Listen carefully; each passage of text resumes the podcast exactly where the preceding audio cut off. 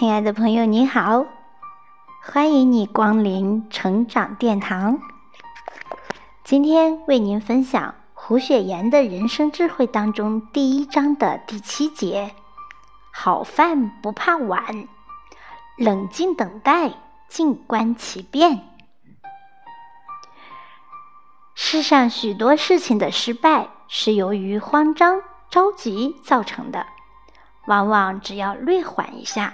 就会收到满意的效果。对人心世事有了深刻的了解之后，我们就会明白，做事不盲目求成，冷静等待，静观其变，其实正是最明智之举。在我们的一生中，可能会遇到各种各样的复杂情况，这时候越着急越上火，越容易节外生枝。惹出不必要的麻烦，所以遇到棘手之事，更应稳扎稳打，一步一步按照既定的计划去做。胡雪岩遇到为难之事时，经常以缓字为应对之策，确实事缓则圆。这主要是说人们做事万不可急躁。要慢慢来，条件不具备之时，万万不可轻举妄动。机会成熟了，才能保证出手必有所得。生丝生意做起来后，胡雪岩把在湖州收到的一大批新丝运到上海，却并没有像其他商家那样急于脱手。就当时的经济状况和兵荒马乱的时局而言，按常理，他是应该尽快脱手求现的，因为他的钱庄刚刚开张不久，实力不是十分的雄厚，并没有多少可以周转的资金，就连购这批生丝的资金，其实都是胡雪岩。通过观察朋友王有林罗借湖州前往省城的公款，是他的一种借机生蛋。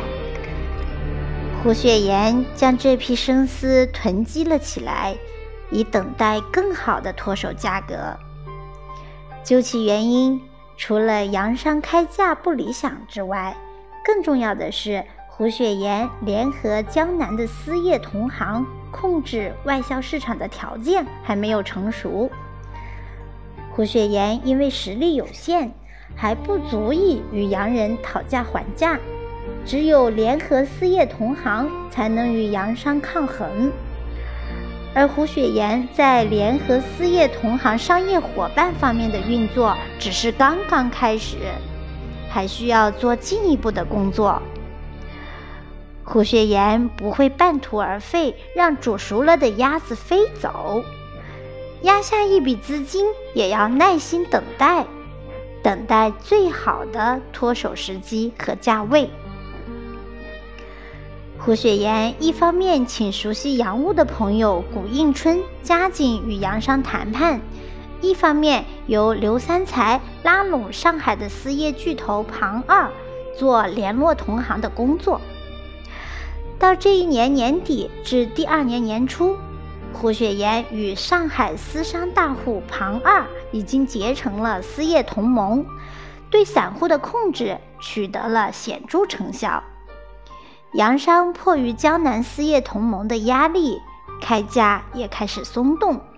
但胡雪岩认为此时仍然不是最佳时机，洋商的开价还不是十分的理想。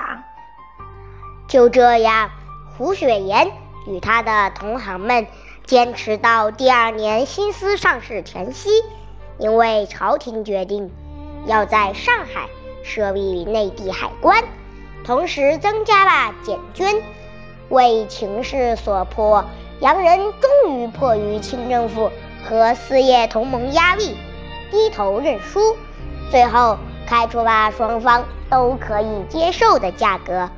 胡雪岩的第一批生丝，直到这个时候才最后脱手，他的一批生丝竟赚了十八万两白银，利润之高超乎想象，也为他的人生赚取了第一桶金。胡雪岩凡事权衡利弊、事缓求圆的经商之道，为他赢得了令人难以置信的非常利润。从而奠定了他在江南四业中的垄断地位。知己知彼，百战不殆。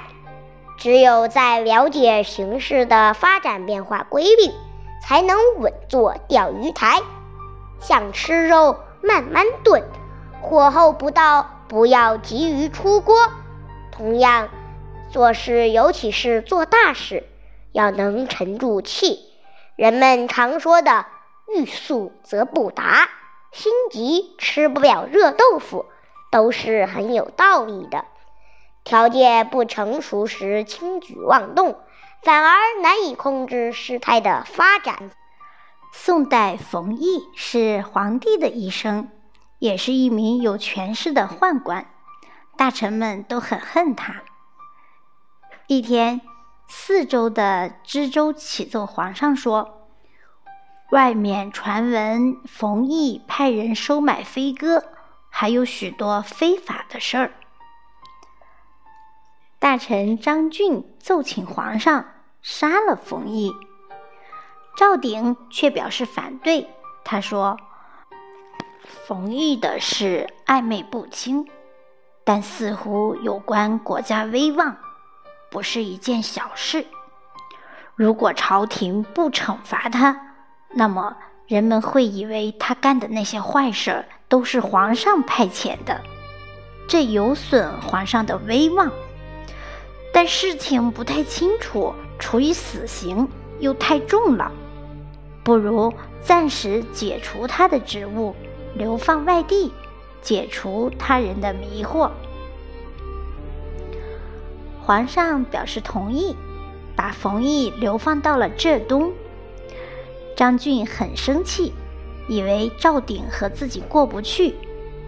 赵鼎解释道：“自古以来，要排除小人，急了，小人会抱团众堆，一致对外，祸害反而更大；慢了，他们就自相排挤，彼此火拼。冯异的罪过。”就是把他杀了，也不足以告慰天下。但这样做，那些宦官们必然害怕皇上杀顺了手，挨到自己头上，肯定争相为之辩驳，减轻罪过。不如使之遭贬，流放外地，这样他们见罪过不重，就不会全力营救。同时。冯异让出来的位子将成为他们争夺和保护的对象，绝不肯再让还给冯异。这就是说，冯异再也休想返还。反过来，如果我们处死冯异，这些人视吾辈为寇仇，其勾结愈加密切，很难打破啊。事缓则圆，不必急在一时。胡雪岩的这句话实在是包含了一种深刻的商业经营乃至人生辩证的道理。看似不利的事情，有时只要耐着性子，慢慢的等，就可能会峰回路转，柳暗花明。在成功的路上，需要有足够的耐心。只有耐心，才能吃到那个想吃的大蛋糕。好的，朋友们，今天的分享就到这里，感谢你的聆听，也祝愿你如愿以偿的吃到你想吃的大蛋糕。我是小林，愿陪你共同成长。期望着和你再相会，拜拜。